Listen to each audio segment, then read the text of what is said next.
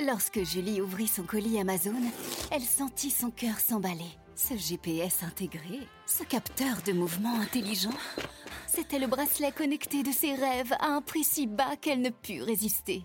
Ça mérite bien 5 étoiles. Des super produits et des super prix, découvrez nos super offres dès maintenant sur Amazon.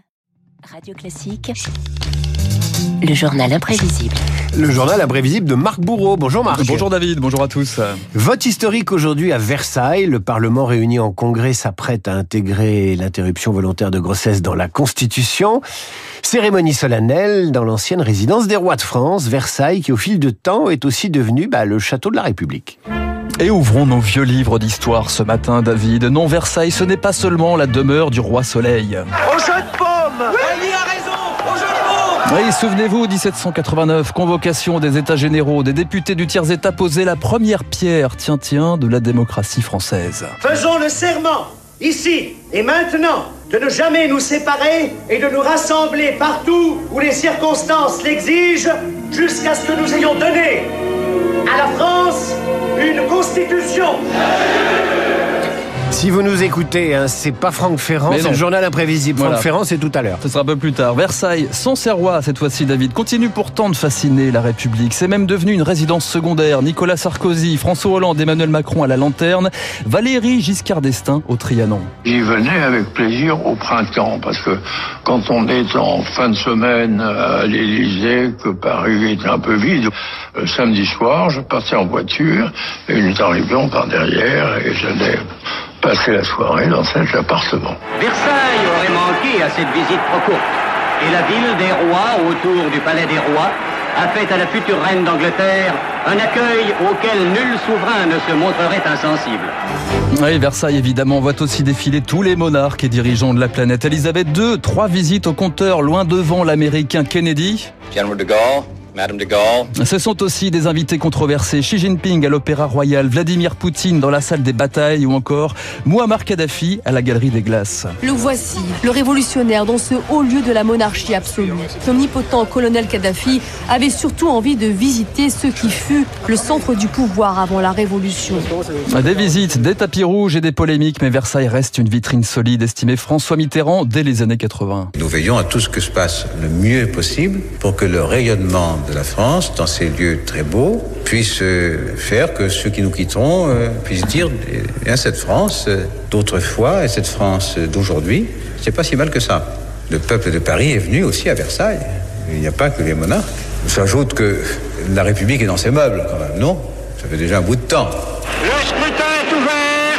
Mais oui, ça fait un bout de temps, hein. Versailles. Versailles, c'est aussi son Parlement réuni au Congrès qui élisait le chef de l'État. Comme ici, sous la 4ème République, 1953, le président élu s'appelait René Coty. C'est notre Raïs à nous, un grand homme.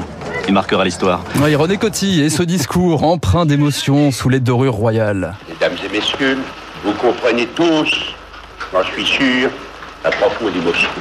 Avant de se rendre à la préfecture de Versailles, où il passera sa première nuit présidentielle, l'élu du Congrès parcourt cette galerie des bustes, où tous ses prédécesseurs, dont la magistrature suprême, lui font une haie d'honneur. Ouais, le Parlement réuni au Congrès, convoqué sous la cinquième pour modifier la Constitution, l'abolition de la peine de mort, la charte de l'environnement, le référendum d'initiative populaire. Un Congrès qui peut recevoir aussi la visite du président de la République depuis 2008 et le premier à s'y rendre, c'était Nicolas Sarkozy. En m'adressant à vous aujourd'hui, j'ai conscience d'inaugurer un changement profond dans notre tradition républicaine.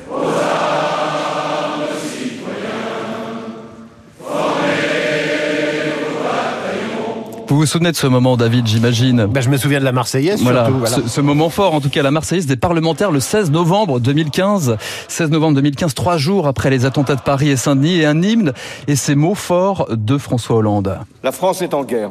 J'ai tenu à m'adresser devant le Parlement pour marquer l'unité nationale face à une telle abomination. Le terrorisme ne détruira pas la République, car c'est la République qui le détruira. Voilà, des mots extrêmement forts, l'unité, mais pas toujours. hein, au congrès de Versailles, Emmanuel Macron s'est exprimé deux fois devant les parlementaires. L'une en 2017 pour annoncer la révolution. Ce que nous avons à accomplir, c'est une véritable révolution. Tranchant avec les années immobiles ou avec les années agitées, toutes au résultat également décevant. Voilà, très sympa pour ses prédécesseurs. Et de l'autre, le difficile retour à la réalité devant ce même congrès l'année suivante. Il y a une chose que tout président de la République sait. Il sait qu'il ne peut pas tout. Il sait qu'il ne réussira pas tout. Et je vous le confirme, je sais que je ne peux pas tout. Je sais que je ne réussis pas tout. Et eh oui, Versailles, l'exercice du pouvoir mis à l'épreuve au milieu des illustres prédécesseurs. La visite du château, si vous le voulez bien, mesdames et messieurs, nous allons la terminer là. Et on se quitte, David, avec Bourville dans le film Si Versailles m'était compté. Bourville qui jouait les guides et euh, laissait aller son imagination. Ce qui prime tout, c'est de se souvenir que toute l'histoire de notre pays s'est déroulée dans ce château pendant plus de 300 ans. Que Louis XIV dit à Molière bravo, à Turenne merci, à la Vallière, je t'aime, que Voltaire va ouvrir cette porte, ou que la Pompadour se promène dans le parc avec Jean de La Fontaine, ne vous en privez pas. Et si ça me plaît à moi, de les imaginer tous, pêle-mêle.